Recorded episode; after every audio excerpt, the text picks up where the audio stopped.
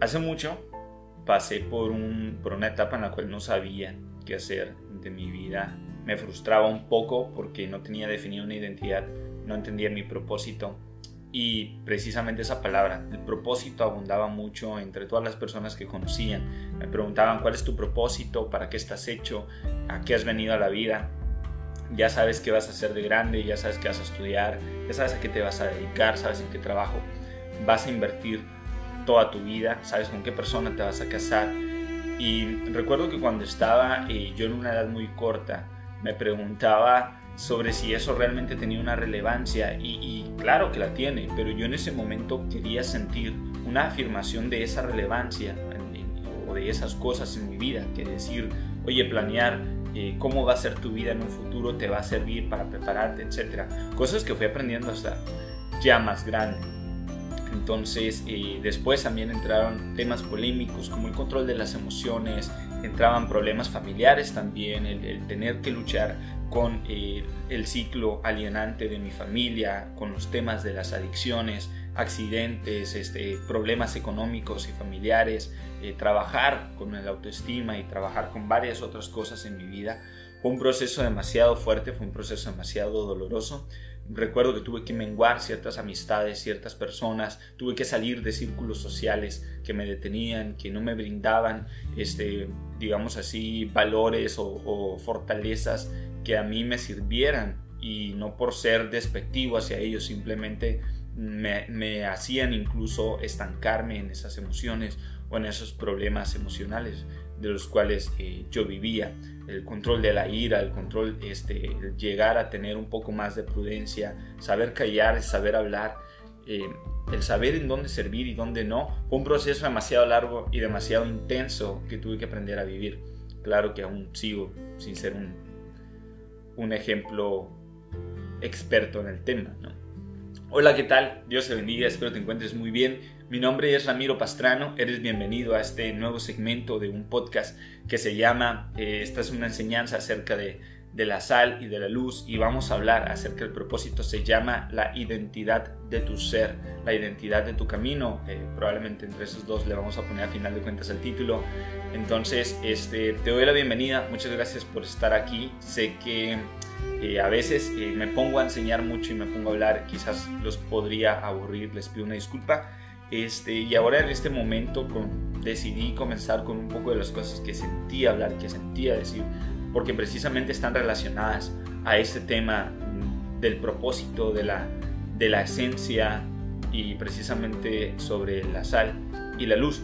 Justa, justamente ayer, hoy estamos en, domingo, estamos grabando, justamente ayer eh, iba al centro de rehabilitación y, ya había preparado un tema que, que que es, va muy relacionado a esto que vamos a hablar y hoy precisamente en la conversación eh, se habló acerca también de propósito, de, de, usar tu esencia, tus fortalezas y tus habilidades para el círculo en el cual te mueves y que eso te sirva también para el reino, que te sirva para ayudar a otras personas, para predicar ese amor a través de nuestras acciones. Y eso es un proceso muy, muy grande y, muy, mm, vamos a decir que de mucho cuidado, porque a veces nosotros llegamos a influir, todas las personas tenemos una influencia y tenemos un impacto, es algo que siempre comparto, todas las personas tenemos una influencia y un impacto.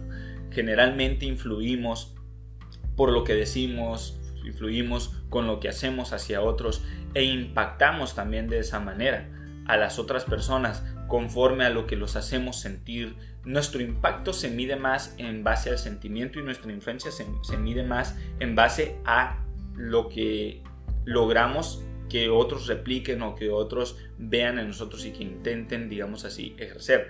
Por ejemplo, este, el que tú tengas amigos que te echan la mano cuando tienes problemas es porque tienes una influencia en ellos. Y un impacto es que tú puedas eh, hacerlos sentir bien, que ellos sepan que tú estás ahí. Eso es un impacto, eso es generar impacto. Cuando tú generas impacto en tu colonia, es como que tu colonia requiere de ti, sabe que tú estás ahí, pero la influencia es que ellos te siguen y te ayudan. Eso es influencia, ¿no? Entonces todos ejercemos una influencia y un impacto, a grosso modo lo explico. Y en este momento vamos a hablar algo acerca sobre el propósito y sobre la esencia para poder hablar acerca de de lo que es la luz y sal. Varias personas que han estado en relación con, con, la, con la, religión o con la espiritualidad eh, judio-cristiana o, o alguna otra, sobre todo la cristiana, este, podrán entender ese término de luz y sal, porque se utiliza mucho, tú eres luz y eres sal en el mundo y eres luz y sal en las naciones, y eso precisamente se habla en la Biblia, en Mateo, eh, si no me equivoco, 5, 13 al 16. Entonces, eh, en este momento, antes de, entrar al tema de la, esencia y del propósito, hablaba de esto con los muchachos en el centro de rehabilitación y les decía, tú antes Prográmate, hazte este Shiva en tu mente. Tú antes eras un adicto, un adictus significaba que eras una persona libre que fue sometida a una esclavitud, ya sea por deudas o porque eh, invadieron tu territorio, etc. Eso era un tema que se utilizaba antes en la antigua Roma, cuando Roma eh, tomaba, por ejemplo, cuando Roma dominaba una, otro pueblo, Roma lo que hacía era tomar a los, a los guerreros o a otras personas libres y las hacía esclavos y desde ese momento se llamaban adictus.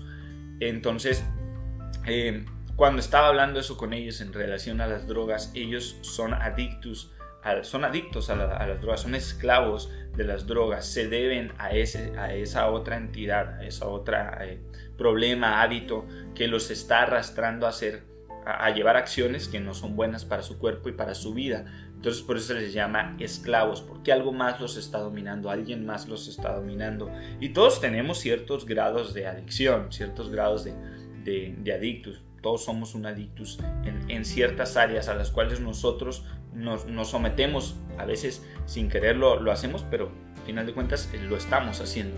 Entonces les explicaba que cuando tú eres un adictus, pierdes tu libertad cuando tú eres un adicto pierdes tu libertad y cuando pierdes tu libertad, básicamente tú ya no eres lo que quieres ser, eres lo que alguien más te ordena hacer, eres lo que alguien más te domina para hacer. El tema de las adicciones, las personas que se dejan manipular por ellas, pues pueden experimentar ciertos cambios. La mayoría de los que vemos es abandono de trabajo, este, violencia familiar en algunos casos, eh, dejan de crecer espiritual y emocionalmente y comienzan a dejar, si ya venían quizás con una decaída emocional y espiritual, pues, ¡pum!, van todavía hasta abajo. Hay personas que se defienden usando el tema de es lúdico, es recreativo y, etcétera, pero al final de cuentas todo tiene una consecuencia, al igual que el consumir azúcar, el consumir demasiado huevo te provoca colesterol, todo tiene una consecuencia en la vida. Entonces, con ellos te, te cuento el tema de las adicciones porque estaba hablando con ellos en el centro de rehabilitación y te lo comparto porque a veces nosotros también somos adictos, somos esclavos a ciertas cosas. A veces somos esclavos a la ira. Esas personas que tienden a enojarse, que tienden a gritar, que son violentos, son agresivos, tienden a la ira. A veces tendemos a vivir en la amargura, estar siempre reflexionando, siempre recordando y teniendo remordimientos de lo que hace otra gente hacia nosotros, victimizándonos quizás en ocasiones, echándole la culpa a otros de nuestras desgracias y a veces nuestros problemas queriendo que se solucionen de la nada. Y, por ejemplo, también cuando hablábamos acerca de las heridas de la infancia, tocábamos los temas de que en ocasiones una de las heridas de la infancia habla de que son personas, y creo que es la herida de la infancia de la, del abandono, son, son personas que, que de repente están tristes y no saben por qué. Cuando, cuando están en un grado muy crítico, son personas que están tristes y no saben por qué. Y, y a veces atravesamos esos estados porque somos esclavos de cosas que no sabemos que nos causan esa esclavitud. Entonces, cuando tú pierdes tu libertad, pierdes tu ser, pierdes lo que tú eres, pierdes tu esencia. Y es precisamente esencia uno de los primeros puntos. Dice en, la biblioteca, en el diccionario, en, Google donde lo quieres buscar, eh, que nuestra esencia o la esencia, digamos así, es un conjunto de características, em, de rasgos, de cosas invariables que determinan a un ser o una cosa, este, sin las cuales eso no, no es lo que es. Digamos así, eh, que una persona, por ejemplo, sea amigable dentro de su esencia, es amigable, y tú dices es que él es amigable, es parte de lo que es él. Y, y en ocasiones eh, hay muchos otros rasgos que nos pueden definir nuestra esencia, como el que solemos confundir lo que es la esencia con la personalidad, aunque está conectado, no es lo mismo. Luego hablaremos acerca de los temas de la personalidad eh, de lo que es personalidad, temperamento y carácter. Son tres cosas completamente diferentes. Y la esencia tiene un papel importante entre todos ellos. Nuestra esencia es lo que tú eres, tu naturaleza, tu ser intrínseco, lo que tú eres. Si tú eres alguien, una persona generosa, si eres una persona amable, si eres una persona de ética, etc. Todo eso es algo intrínseco que está en ti y eso es tu esencia. Esa esencia puede ser manipulada y presentarse a otros a través de personalidades diferentes. Incluso también podemos hablar de los temas de las máscaras. También tú puedes utilizar esa esencia para ponerte una máscara y actuar de diferente manera a la que realmente eres. Entonces, esa esencia, esa esencia que te define a ti, es en gran parte lo que tú siempre vas a hacer porque ya lo eres. Pero lamentablemente, eh, cuando tú pierdes tu libertad, cuando sueles ser adicto de los daños que has, recibido, de las heridas de la infancia, de la falta del perdón, de la amargura, este, del bajo autoestima, etcétera, temas que ya hemos tratado con anterioridad. Tu esencia, tu esencia empieza a flaquear. No es que lo dejes de ser, simplemente ya no tienes la libertad de ser tal cual eres. Y también otro de los temas eh, más bien de las definiciones que, se, que te puedes encontrar acerca de la esencia, es que es la parte fundamental o más importante de algo o de un ser. Entonces recuerdo cuando salió la película de Soul y porque hablaba de esto al, principio, de que yo no sabía qué hacer, tenía problemas emocionales, no sabía hacia dónde me dirigía, me preguntaba si planear o no mi vida tenía algún valor fundamental en mi vida. Recuerdo que cuando vi la película de Soul concordé con muchas cosas. Si bien es claro que el propósito no te lo define nadie, sino que a final de cuentas el propósito, vamos ahorita a hablar de lo que es la definición del propósito, pero a final de cuentas el propósito es una determinación individual que tú te propones lograr. Entonces, cuando vi la película de Sol que se trataba acerca de que todos encontraban su propósito y, y hablaba, no, uno de los, de los personajes no quería eh, venir a la Tierra, por ejemplo, que no, no, sentía y, uno de los personajes decía, este, es que mi propósito es ser músico, mi propósito es tocar, cuando realmente pues la vida es un propósito muy, muy grande, levantarte cada mañana. Claro que tener propósitos y metas es algo muy bueno. Y me recordé esa película porque no necesariamente tienes que eh, tener un propósito refunfunante, un propósito demasiado este, magno, digamos así, ¿no? O sea, o macro. Hay personas que logran metas muy grandes, pero eso no quiere decir que ese haya sido su propósito en la vida. Probablemente fue tan solo una de las metas que dentro de su propósito estaban. Entonces, propósito tal cual eh, se define como la determinación de hacer algo. Eso es propósito. Yo me decido a hacer esto.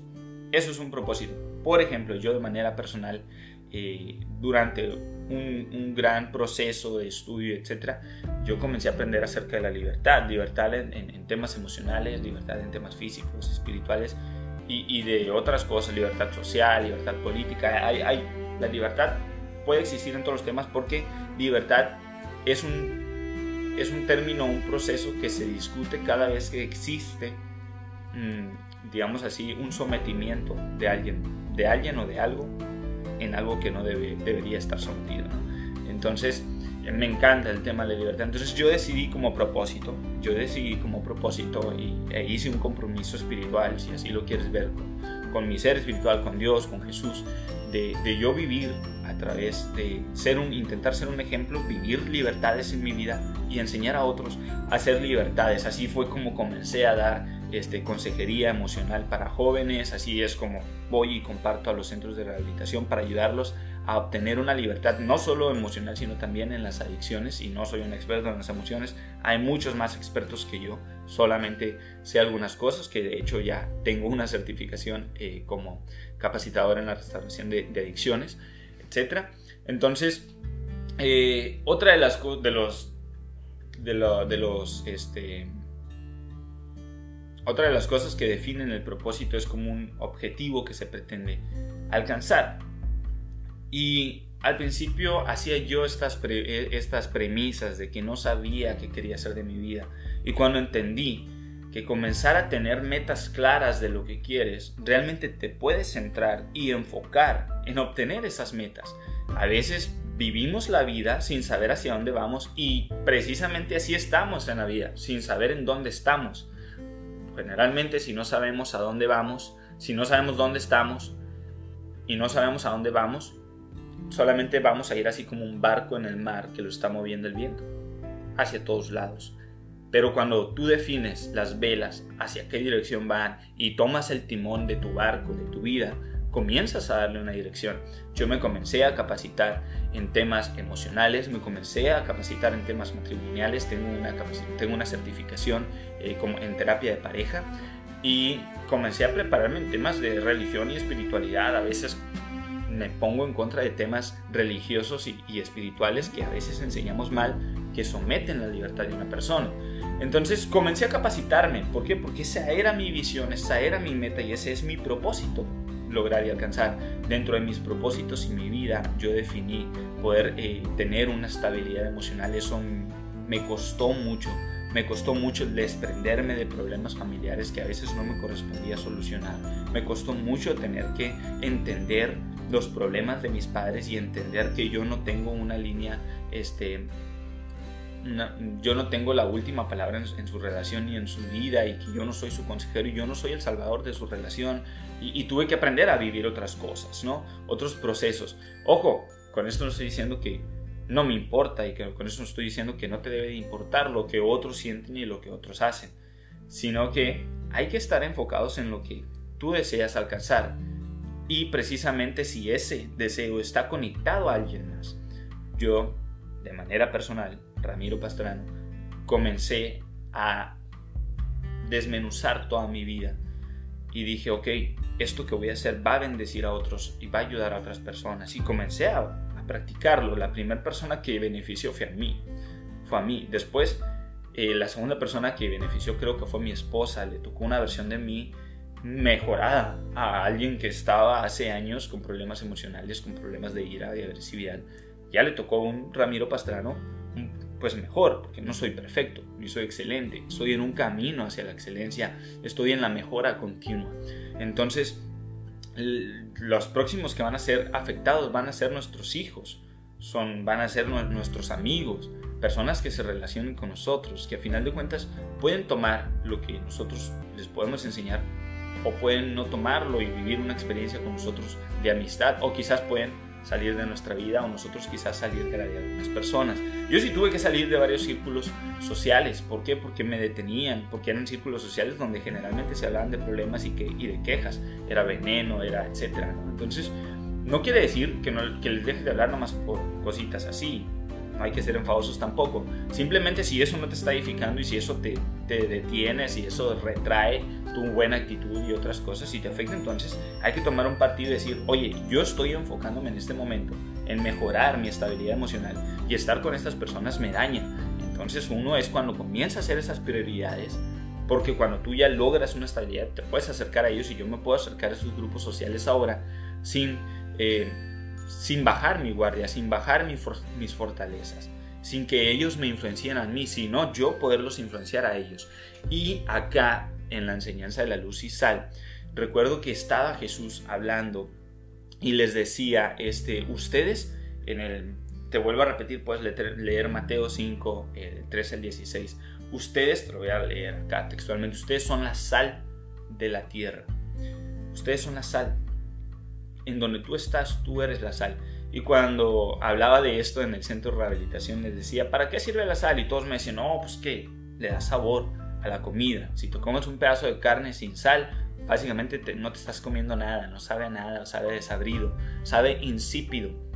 Entonces, eh, tú tienes una esencia, tú tienes un sazón, Tú tienes un sazón único, especial, tú tienes dones, talentos, habilidades, fortalezas. También tienes debilidades, defectos, errores, flaquezas que te van a hundir si no las trabajas. O que van a echar a perder todo el trabajo que puedas hacer con tus habilidades, dones y talentos. Lo van a destruir. Por el contrario, no quiere decir que no, que no tengas errores. Yo tengo muchos errores, tengo muchos fallos, tengo debilidades. Tengo flaquezas en las cuales aún no soy muy buena. Pero estoy trabajándolas, las tengo muy conocidas y las veo y soy consciente de ellas porque las estoy mejorando y las estoy trabajando. Recuerdo hace mucho yo tenía bajo, yo tenía bajo autoestima y comencé a trabajar en mi autoestima y ahora pues tengo una autoestima equilibrada, tengo una, estable, ¿no? Entonces puede llegar alguien y soltar un rumor de mí y a mí no me va a afectar porque no tengo bajo autoestima. como quizás a otras personas. Sí, los problemas de la vida me golpean menos duro porque tengo mejor autoestima. A veces cuando tenemos la autoestima abajo viene un problema de la vida y chale, ya somos la víctima del mundo, ¿no? Etcétera, muchas cosas que pueden provocar. Entonces tú tienes una esencia, tú tienes una esencia, tienes características, tienes una personalidad única, tienes un temperamento único que te van a ti ayudar también a desenvolverte con las demás personas. Entonces cuando Jesús les explicaba esto, básicamente les decía a ustedes, tienen la capacidad de darle sabor a las personas que les rodean, de hacerles eh, sentir esa jugosidad que haces. Tú le echas las salecitas y a la carne asada empieza a soltar, cuando empieza a soltar el juguito y luego empieza a sonar la carnita asada. Luego la picas y, y la pruebas y ese, ese saladito que le da ahí, que se mezcla con el juguito de la carne, crea un sabor a nuestro paladar. Tú puedes ser eso en la vida de otras personas, pero antes tienes que serlo en ti. Antes tienes que ser tú quien comience a probar ese sabor, porque quizás ese sabor es insípido, quizás es un sabor amargo, quizás estás demasiado salado, por ejemplo, ¿no? Entonces, eh, cuando Jesús decía esto, después se pone a hablar, dice, de la misma, este, ustedes también son la luz del mundo. Entonces, cuando habla de la luz del mundo, dice, la luz, lo que hace en un hogar es iluminarlo. Tú puedes ser esa persona que ilumine a tu alrededor, que ilumine tu hogar, que ilumine a tus amigos, que les muestre un ejemplo, que seas una persona de ejemplo, que ejerzas una influencia positiva y que impactes de manera positiva en ellos. Que las personas digan a la torre, hay que acompañarlo porque ese chaval, esa persona, ese pibe, esa chabona, tiene algo bueno que ofrecer, tiene algo bueno que darme, que puedo aprender. Y, tú generas un impacto porque ellos dicen, me siento bien con él, me siento bien con ella. Y no solo eso, porque puedes tener errores, puedes decir, ah, es medio enfadosón, pero me siento bien con ella. O sea, es medio estricto, pero me siento bien con ella, porque me ayuda a crecer y tú generas un impacto en las personas. Y las personas aprenden de ti, las personas, eh, vamos a decir así, toman tu ejemplo, toman tu ejemplo. Cuando a mí me empezaron a decir, oye, eres una persona ejemplo. Las primeras veces me, emocioné. Después eh, entendí la responsabilidad que esto llevaba. Entendí la responsabilidad de que si yo fallo, que si yo cometo errores, esas personas también, como me admiran, también me pueden criticar y me pueden juzgar, porque el ser humano es así. Eh, les decía en el centro de rehabilitación a los muchachos, les pongo siempre una actividad emocional para que se fortalezcan, porque a veces algunos de ellos en sus casas no los abrazan, no les dicen te amo, no les dan una palabra de afirmación de eres bueno en esto, te amo, sigue echándole ganas, sal de las adicciones porque te amo, me preocupas, no les dicen esas cosas. Entonces les decía yo a ellos que vayan y hagan un ejercicio con los demás y, y le y les digan lo que admiran. ve, busca cinco personas diferentes y dile, admiro de ti que siempre seas bien buena onda, admiro de ti que siempre limpies nuestra, nuestro cuarto, que tú seas el que trapea, admiro de ti que tú no andes diciendo groserías, etcétera, lo que tú admires. Entonces se ponen ahí todos bien emocionados a, decir, a decirse cosas bonitas. Y luego pues yo también ahí ando dentro del círculo y, llegan y me dicen, y la mayoría llega y me dice la, casi las mismas palabras admiro mucho que tengas el tiempo de venirnos a enseñar. Y luego otro decía, admiro mucho que quieras ser de ejemplo con nosotros.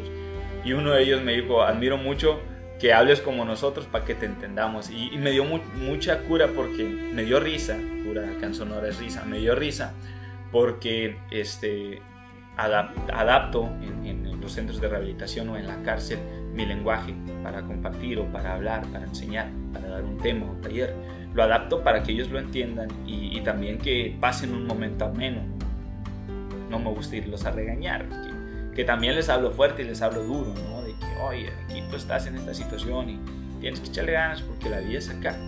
Entonces, eh, a ellos les gusta y, me, me emocionó que me hayan dicho eso, porque de cierta manera eh, e, esa influencia e impacto que te estoy comentando se está viendo reflejado ahí. Y y de esa misma manera, que es algo que dice Jesús en el versículo 16, dice, de la misma manera, dejen que sus buenas obras brillen a la vista de todos, para que todos alaben al Padre Celestial. Y al final cerramos con una oración ahí en el centro de rehabilitación y todos muy contentos y le damos el reconocimiento Yo particularmente se lo doy a Dios. Tengo una, a mí me gusta sentir una conexión con Él y la vivo de, de cierta manera. Entonces, te pregunto a ti, este, ¿tú conoces la manera en la cual tú eres luz frente a otras personas? Las formas en las cuales tú brillas frente a otros. Eh, yo he estado frente a personas que les digo a la torre, eres muy sociable, tienes muchas, conozco muchas personas con características y habilidades sorprendentes. Y si ejercieran un trabajo en sus debilidades, estarían en un top que yo diría, wow, o sea, la estarían partiendo. La estarían partiendo en su trabajo, la estarían partiendo en su, en su familia, con sus amigos, la estarían partiendo si es que van a la iglesia, en su congregación, pero sobre todo la estarían partiendo en cada área de su vida. Cuando yo hablo así de temas religiosos o espirituales, eh, no me gusta centrarlo a la iglesia. Tú en tu día a día eres un ejemplo y, puede, y, y ese ejemplo puede ser bueno o puede ser malo. Eres una influencia y eres un impacto y puede ser bueno y puede ser malo. La idea aquí es que cuál es tu propósito, ser una persona que ejerce una influencia positiva o negativa. Si no sabes cuáles son tus metas o razones en la vida, comienza a hacerlas. Comenzaba al principio, más bien al principio comentaba que yo me preguntaba si tenía relevancia o no planear mi vida. Y sí tiene una relevancia muy importante. Recuerdo que en mis tiempos oraba y visionaba un terreno, visionaba a mi esposa y, y visionaba mis hijos que aún no están físicamente, pero que están en mi corazón, en mi deseo y en el de mi esposa. Y creo que también están en el deseo de Dios del universo que estén aquí. Y los conoceremos en su momento. Y cuando lo visionaba me emocionaba y me motivaba. Tengo que trabajar en mí, en mis problemas, porque voy a afectarla, voy a afectarlos, voy a afectar a las personas a mi alrededor si no trabajo conmigo. Entonces comencé a trabajar, comencé a invertir tiempo en mí, fui a terapia, fui con un psicólogo y definí metas. Definí metas, tener ciertas cosas, trabajar por tales otras, buscar un trabajo en lo cual puedo usar mis fortalezas. Y cuando cuando menos pensé, ya habían pasado años y estaba logrando esas metas, pero pasaron años. Me lo propuse a partir de mis 17 años. A los 17 años tuve un encuentro. Tuve un encuentro con Dios, tuve un encuentro conmigo mismo y tuve un encuentro con, con el mundo, el universo. Y dije, yo no, yo no quiero estar aquí nomás porque sí. Y comencé a trabajar comencé a trabajar. No, no, no estoy hablando de ser famoso, no estoy hablando de nada. Yo quería ser una persona que les ayude a otros a encontrar su libertad. Y en el centro de rehabilitación, y en la cárcel, y en el hospital, en las vías del tren, lo comencé a hacer. Y se acercaban personas que me decían, este, qué padre que, puedas compartir. Y, y, yo decía, no, pues qué padre que me permitan estar aquí las personas que me permiten estar, porque nunca he estado porque sí en, donde sea, siempre ha sido gracias a que alguien más me invita y me permite tomar el, el, el tiempo de enseñanza con otros. Y también le agradezco mucho a Dios por ello. Entonces comencé a dejar que mis acciones brillaran, comencé a dejar que mis fortalezas se explotaran y comencé a trabajar en mis debilidades para bajarlas para poder equilibrar en, mi vida todos los procesos que debieran equilibrarse. Comencé a perdonar, a dejar de guardar amargura. Comencé a hacerme responsable de mis acciones y no culpar a Dios, y no culpar a otras personas, y no culpar al psicólogo, y no culpar a mi familia, a mis papás, a mis hermanos, y no culpar al mundo entero de lo que a mí me pasa. Y comencé a trabajar en mi mente y a fortalecer mi mente, no solamente con los temas de emociones, sino que también comencé a aprender del tema y de las áreas profesionales en las cuales me dedico. Entonces, te pregunto, ¿cuáles son tus fortalezas? ¿Cuáles son tus debilidades? Las debilidades que le restan valor. Acompáñame a hacer este ejercicio. Trae a tu mente cinco debilidades que tengas. Por ejemplo, yo les decía en el centro de rehabilitación, el drogarte es una habilidad. Sucumbes ante las drogas. Pero vamos a hacerlo nosotros un poquito más más rebuscado. Por ejemplo, a lo mejor tú eres tímido, a lo mejor tienes baja autoestima, a lo mejor guardas amargura, a lo mejor eres una persona impaciente, a lo mejor eres eh, agresivo, a lo mejor este, eres muy mentiroso, a lo mejor eres este, hipócrita, deshonesto, etc. Muchas de las cualidades que pueden ser negativas, quizá las tengas, explosivo, etc. Y también trae a tu mente cinco cosas positivas que sean de ti. Quizás eres eh, amigable, quizás eres una persona servicial, quizás eres generoso, probablemente seas una persona que le gusta hacer reír a otros, es una habilidad muy interesante. Quizás eres una persona que le gusta le gusta hacer compañía a otras personas, escuchar a otros, son buenas habilidades, etcétera. Trae esas habilidades, eso es lo que eres, son parte de tu esencia, no solo de tu personalidad. Tu personalidad está se rige a través de lo que tú haces con tu esencia. Eso es tu personalidad. Entonces, este, ¿qué cosas te cuesta trabajo hacer? ¿Qué cosas eres demasiado bueno para hacer? Eres músico, eres buen guitarrista, buen pianista. Probablemente eres bueno para exponer, para dar clases, para compartir, etc. Porque en esas áreas tú puedes enfocarte para avanzar en tu propósito de vida. Y por propósito de vida no te estoy hablando solo de cumplir metas. Dentro de tus propósitos puede haber muchas metas. Dentro muchos propósitos. Entonces, ¿cuál sería ese compromiso que tú quieres hacer? Les, preguntaba eso también en el centro de rehabilitación. ¿Cuál es su compromiso? Ellos, su, compromiso era salir de las adicciones. Y muchos de ellos decían echarle ganas, trabajar, ayudar a mi, a mi mamá con los gastos del hogar, ayudar a mi familia, no fallarle a los que confían en mí. ¿Cuál es tu propósito? Yo me propuse yo me propuse ser un buen esposo, me propuse ser un buen padre, me propuse ser un ejemplo para mis amigos y, ser un ejemplo para otras personas. Me propuse ayudar a otros a encontrar libertad.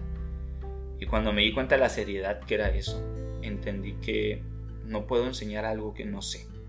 No puedo enseñar algo que no he trabajado en mí. No puedo ayudar a alguien a vivir algo que yo no he vivido. Entonces, entonces comencé a experimentar libertad en muchas áreas de mi vida y comencé a mejorar en otras áreas de mi vida. Y entre más creía yo que estaba mejorando, más me encontraba con que estaba completamente destruido y deshecho. Entre más creía yo que tenía un avance, más errores, flaquezas, debilidades tenía en mi vida, encontraba en mi vida. Cuando creía yo que ya había trabajado con la paciencia, después llegaba otra debilidad. Cuando yo creía que estaba trabajando con mi integridad, que estaba manteniendo mi integridad, luego venían otros problemas. Y me daba cuenta que somos un nido de arañitas que nos están comiendo, que están haciendo telarañas en nosotros. Y que a final de cuentas aquí están haciéndonos peso, arrastrándonos. ¿Qué quieres lograr tú en tu vida? ¿Qué es lo que tú quieres lograr? Yo me comencé a definir. Yo quiero lograr tales cosas entre ellas tengo metas de escribir un libro, escribir un disco, grabar ese disco, ya está escrito ese disco, falta grabarlo. En mis, metas está este, poder ayudar a mis hijos, a mi familia, a encontrar, a, llegar, a cumplir sus metas y propósitos y, y, que ninguno perezca, que ninguno de ellos se pierda. Mi esposo y yo como pareja, y antes de que empezara el año, nos pusimos a hablar acerca de nuestra misión y visión y, ya la teníamos definida desde que éramos novios y definíamos las metas para este año y comenzamos a, definirlas. Dijimos, oye, hay que seguir siendo generosos, hay que seguir manteniendo este, la honra con, con nuestros amigos, familiares, líderes, padres, maestros, consejeros, hay que seguir manteniendo esa honra, hay que seguir manteniendo pues, la, hay que buscar y, mantener la humildad, la prudencia, la sabiduría, el sometimiento, este, el buscar el consejo, no quedarnos con nuestra humilde opinión. Hay que ayudar a otros, hay que estar ahí para nuestros amigos, para nuestros eh, allegados. Y también comenzamos a definir prioridades. Comenzamos a ver que le invertimos tiempo a cosas que probablemente no nos generaban un, beneficio a nosotros ni a otros, ¿no? Entonces comenzamos a hacer prioridades, tenemos un terreno donde queremos tener nuestro hogar y estamos trabajando en él y, tenemos nuestros trabajos y, pusimos entre nuestras metas y prioridades como propósito este, por ejemplo, ella su titulación y otras cosas, y yo también una certificación que traigo por allá, etc. Tenemos proyectos y planes, visionamos. Y de esa manera trabajamos, comenzamos a agendarnos y definimos lo que hay que hacer. Y de, dejamos de procrastinar, que es una habilidad que muchas personas tenemos, yo también he tenido. Entonces, definimos eso. Por eso te, te, aclaro que es bueno que tú planees, que es bueno que tú visiones, que es bueno que tú sueñes, que es bueno que tú tengas metas. Porque cuando yo entendí lo magnífico y lo bonito de tener un compromiso con cumplir algo, porque no es ni siquiera el cumplir algo para alguien más, primeramente inicia en ti. Y claro, si eso beneficia a otros, con mayor razón hazlo. Eh, yo, de manera personal y, y sin decir que mi esposa, yo de manera personal intento que todas las cosas que yo haga beneficien a otros eh, y, es muy difícil ¿eh? a veces tomar decisiones y, llevar a cabo acciones sin que dañes a otros es muy difícil. Yo, yo me comencé a fijar en, en, los patrones, porque todos a final de cuentas vivimos consecuencias de otros. Entonces dije yo, qué mala onda que otros vivan consecuencias malas mías, ¿no? Les cuento que en un pasado yo cometí errores he cometido errores que afectaron a otras personas. Me llené, me lleno todavía de vergüenza, me dio vergüenza, me dio pena, me dio tristeza, me sentí indigno. Pedí perdón, perdón a mí mismo por fallar, perdón a estas personas también. E intenté mm, no seguir cometiendo esos errores. Quizás caeré algún momento, en algún momento, espero yo que no. Pero también aprendí algo acerca del perdón. Comencé a pedir perdón y a evitar fracasar con lo mismo de nuevo y a dañar a las personas de nuevo. Porque cuando tú eres perdonado y vuelves a fallar, pierdes credibilidad y vuelves a dañar a las personas. Entonces el perdón ya no tiene valor y cuando te quieres volver a disculpar ya no va a tener el mismo valor. cierro con esto. Yo les decía a los muchachos que oren conmigo y te invito a orar conmigo. Te invito a, a decirle estas palabras a Dios. Querido Dios, primero que nada, quiero pedirte perdón. Quiero pedirte perdón. Sé que he cometido muchos errores. A veces me cuesta trabajo admitirlos. Perdón por no cuidar mi cuerpo, por pensar cosas malas, cosas que no debería. Quisiera que me ayudes a mantenerme fiel a tus principios. Ayúdame a seguir firme en no, en no cometer precisamente estos errores y en no dañar mi cuerpo y a no dañar a otros con mis acciones. No me dejes solo. Dame fe para creer cada día. Bendice a mi familia. Bendice a quienes me han hecho daño también. Bendice a quienes me han apoyado. Bendice a quienes han creído en mí. Bendice a cada persona que has puesto en mi vida. Sé que necesito perdonar a quienes me han ofendido y sé que necesito ser perdonado por quienes ofendí. Permíteme encontrar el perdón y permíteme perdonar a otros. Ayúdame a vivir ese proceso de perdón. Gracias por escucharme. Gracias por estar conmigo en cada paso de mi vida.